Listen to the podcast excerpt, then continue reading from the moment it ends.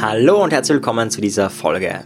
Eine Podcast-Hörerin hat mich gefragt, was kann man tun, wenn man einen inneren Mangelzustand fühlt? Also gesetzt dem Fall, du hast eigentlich jetzt Fülle oder zumindest ist es nicht so, dass es wirklich schlimm ist. Zum Beispiel, du hast Hunger, hast kein Essen zu Hause, dann fühlst du auch einen Mangel. Und das ist ein berechtigter Mangel, weil einfach kein Essen da ist. Das ist nicht gemeint, sondern eigentlich grundsätzlich passt alles. Das Essen ist da. Vielleicht ist es nicht die Premium-Qualität, die, weiß nicht, äh, Premium-Äpfel für 20 äh, Euro das Stück, sondern halt normale Äpfel. Aber grundsätzlich äh, Nahrung ist hier, jetzt zum Beispiel an dem Beispiel aufgedröselt. Und die Frage war, gibt es da schon eine Folge, beziehungsweise was kann man da tun? Ja, die Folge, die am ehesten da hilft, ist das Thema Negativitätsfasten. Ich werde es äh, verlinken unten. Beim Thema Negativitätsfasten geht es nicht direkt um das Thema Mangel bzw. den inneren Mangel aufzulösen, aber mit dieser Methode kann man Schritt für Schritt Mangelzustände auflösen. Heute möchte ich aber noch weitere Methoden, Möglichkeiten bzw. auch so ein bisschen die Hintergrundtheorie dazu erläutern. Also scheinbar interessiert es die Menschen auch immer mehr, äh, was passiert da in unserem Gehirn, warum sind wir so, wie wir sind. Äh, und dann ist auch oft die Veränderungsmotivation größer, wenn man irgendwie ein bisschen besser sich versteht. Ja, also das krasseste Beispiel, was ich mal gehört habe in dem Bereich, ist vom Roman Braun, ein sehr bekannter NLP-Trainer. Und der hatte, glaube ich, einen Russen, wenn ich mich richtig erinnere. Und dieser Russe hatte ständig das Gefühl, pleite zu gehen. Das Besondere an dem Fall war jetzt, dass der, wenn ich mich richtig erinnere, Milliardär war. Oder knapp Milliardär. Also vielleicht waren es auch nur 700 Millionen Euro oder so, aber so grundsätzlich einfach viel Geld hatte. Und mit so viel Geld ist es ja tatsächlich schwer, pleite zu gehen. Ja, weil wenn du ein Haus kaufst oder eine Yacht, dann ist das Geld ja nicht futsch. Du kannst es wieder verkaufen. Du hast vielleicht einen Verlust, aber bei 700 Millionen da musst du schon echt viel kaufen und echt viel verkaufen und echt viel Verlust machen, das echt sehr oft hintereinander machen, dass du das hinkriegst. Und bei ihm war es tatsächlich so, natürlich, wie auch anders zu erwarten, in der Kindheit hatte er genau das. Da war Geld knapp, da war das kein äh, eingebildeter Mangel, sondern da war das realer Mangel. Also ein innerer Mangelzustand ist nie aus Zufall da, sondern hat immer irgendwo eine Korrelation, hat immer irgendwo eine Verbindung zu etwas.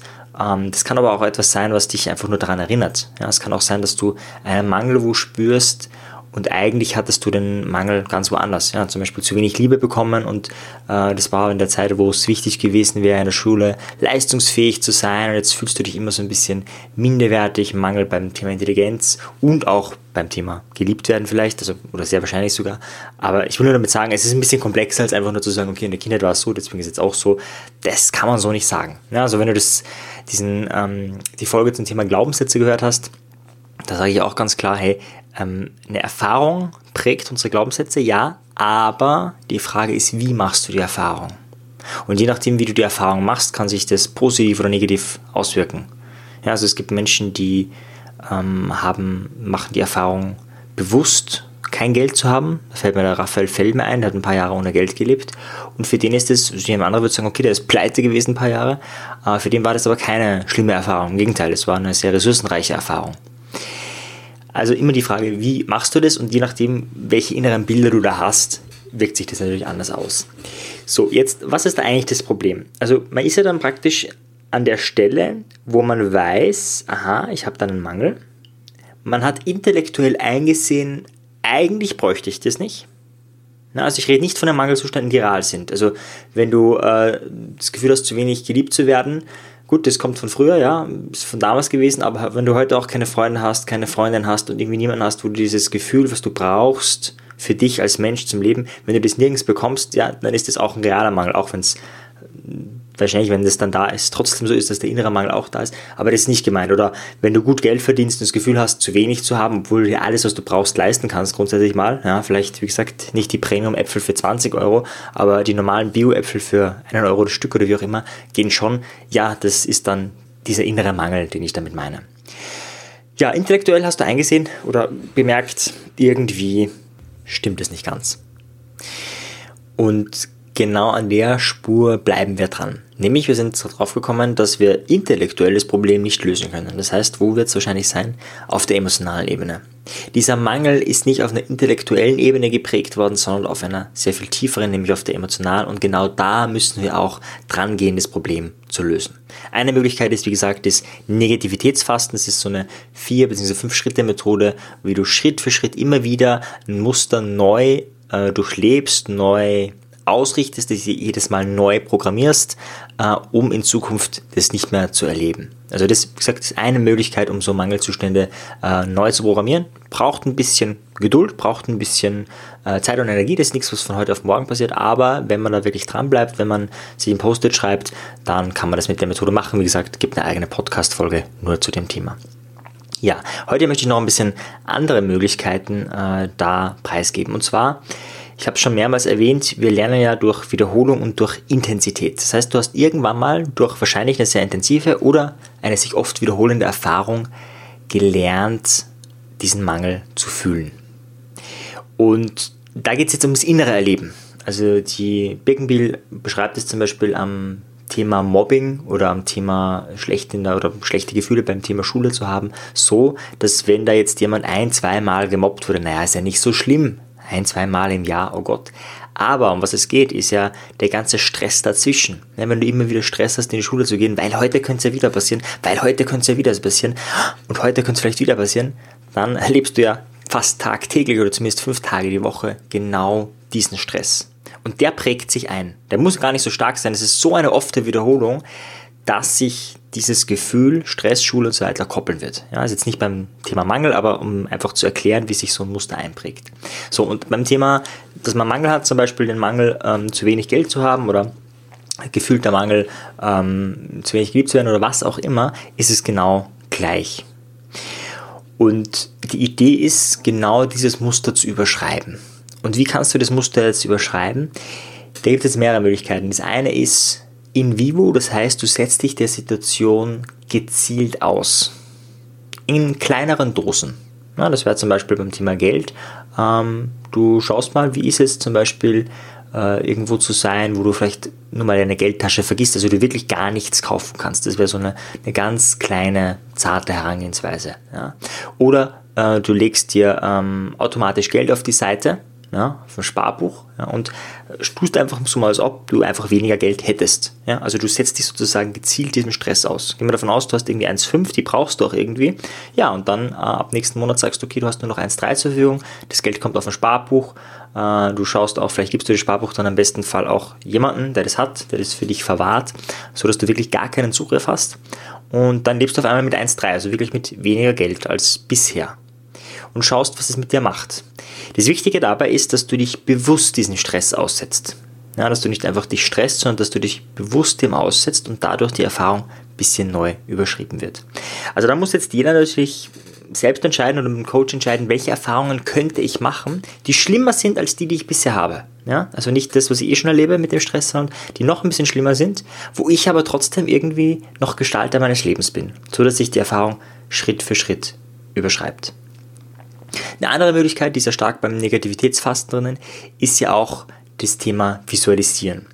Und da ist mit eins der mächtigsten Methoden, es gibt noch nicht so viele Studien dazu, aber es gibt zumindest einen Buchtitel, der lautet ähm, Sei dankbar und werde reich.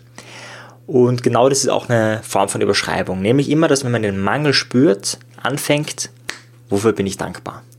Das heißt, dass der Auslösetrigger, das ist bei jedem was anderes. Also der Trigger, der dich triggert, oh Gott, äh, ich, ich habe zu wenig. Es könnte sein, dass das so ist wie du schaust auf den Kontostand und dann fühlst du das. Oder du äh, redest mit jemand anderen, der hat irgendwie mehr und du fühlst es. Oder du siehst etwas, was du gerne hättest, was viel zu teuer ist und du fühlst diesen Mangelzustand. Also diese Trigger müsste man erstmal identifizieren. Was triggert eigentlich diesen Mangelzustand? Wenn du den identifiziert hast, dann ist die Idee, immer wenn du den spürst, wenn, ich, wenn dich das antriggert, das Muster neu zum Schreiben und zwar zum Beispiel mit der Frage, wofür bin ich dankbar? Also du siehst vielleicht zum Beispiel einen Diamantring ja, und auf einmal kommt schon dieses Gefühl, boah, ich habe zu wenig, ich bin zu wenig. Und in dem Moment müsstest du dich konditionieren, dir die Frage zu stellen, okay, wofür bin ich dankbar in meinem Leben? Und warum bin ich dankbar dafür? Und sich dann wirklich vorzustellen, wofür man dankbar ist. Es könnte auch eine andere Frage sein, äh, worauf bin ich stolz? Was gibt mir Kraft? Was gibt mir Mut? Oder was ist der Sinn meines, oder wo sehe ich den Sinn meines Lebens? Irgendwas, was du auf jeden Fall positiv beantworten kannst. Wichtig dabei ist eben, diese Kopplung zu schaffen. Diese Kopplung von dieser Auslöser, den man vorher identifiziert hat, und dann eben dieses neue Muster, diese neue Idee. Die wird nicht sofort dazu führen, dass du diesen Mangel nicht mehr fühlst, aber je öfter du das machst, desto schwächer wird der Mangelzustand. Das heißt, die große Preisfrage ist eigentlich, wie schaffe ich es, dass in dem Moment, wo mich das triggert, wo ich dann vielleicht ähm, automatisch schon irgendwas mache, ja, du siehst ein Gewinnspiel und willst unbedingt mitmachen, obwohl es total sinnlos ist, die Gewinnchancen gegen Null gehen, du damit Werbemüll voll gepflanzt bist, aber du hast irgendwie das Gefühl, okay, ich habe so einen Mangel, ich muss das jetzt machen. Äh, in dem Moment, wie schaffen wir es in dem Moment, uns daran zu erinnern, jetzt dieses neue Muster zu machen? Meine Standardantwort ist, äh, sich ein Post-it dorthin zu hängen, wo man es braucht. Ich habe das beim Thema äh, Geld und Reichtumsbewusstsein schon mal erwähnt. Ich habe zum Beispiel äh, ein Bild von einem Häuschen, von so einem Holzhäuschen, das ich mir in meine Geldtasche reingegeben habe, um immer wieder bewusst zu machen, wenn ich was kaufe, brauche ich das wirklich oder könnte ich das Geld, was ich da jetzt ausgebe, für mein Traumhaus auf die Seite legen? Ist zum Beispiel eine Art, eine Möglichkeit, wo das Post-it hinkommt. Oder vor dem PC, wenn man das Gefühl hat, ähm, ja, irgendetwas, wo halt der Computer einen triggert, könnte das sein. Oder vorm Kühlschrank, wenn man sich nicht geliebt fühlt und immer was essen will, wo auch immer. Also sich dort Post-its hinzuhängen. Eine viel, viel, viel, viel bessere Möglichkeit ist natürlich mit anderen Menschen, mit denen man öfters zu tun hat, mit denen zu reden und sich, ja, das sind so die Post-its auf zwei Beinen, von denen erinnern zu lassen. Die Idee ist, dass du natürlich, wenn man sich zum Beispiel einmal die Woche gegenseitig erinnert, und das, da muss man sich nicht mal sehen, ja, da kann man auch eine SMS schreiben, also wenn man sich einmal die Woche gegenseitig erinnert, hey, wann hast du das letzte Mal äh, das gemacht? Wann warst du dankbar, nachdem du so einen Trigger gehört hast? Oder wann warst du äh, stolz oder was auch immer, nachdem du einen Trigger gehört hast? Äh, immer wenn du dich daran erinnerst, ja, dann ist es so, ah, dein Gehirn wird aufmerksam dafür und dann wird es wieder aufmerksam dafür und wieder aufmerksam dafür und Schritt für Schritt lernt es, aha, okay, das scheint ihm wichtig zu sein, so oft wieder das wiederholt. Das heißt, wir denken jetzt einfach öfter mal dran. Das wird nicht dazu führen, dass du immer dran denkst. Ja, kann ich aus eigener Erfahrung sagen, ich habe es noch in keinem Lebensbereich geschafft, immer an die tollen Methoden zu denken. Ja, wenn das so wäre, würde ich wohl wahrscheinlich nicht mehr streiten. Ja, weil ich einfach immer an super Methoden denke in dem Moment, mich dann in einen super State bringe und auf einmal alles toll ist. Nee, das ist tatsächlich nicht der Fall. Ja?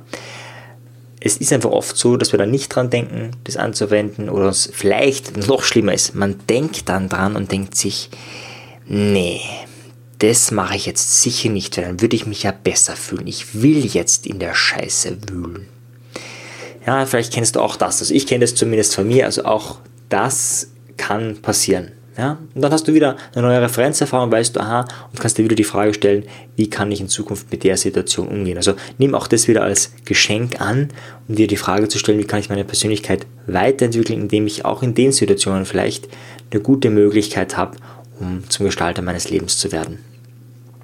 So, das war jetzt ein bisschen querbeet gesprochen. Ich fasse mal kurz zusammen, was so die Kernessenz ist aus dieser Folge. Erstens wäre mal wichtig, die Trigger zu erkennen. Das heißt, die, die Frage zu stellen, wann hast du das Gefühl, weil du willst das Gefühl nicht 24 Stunden am Tag haben.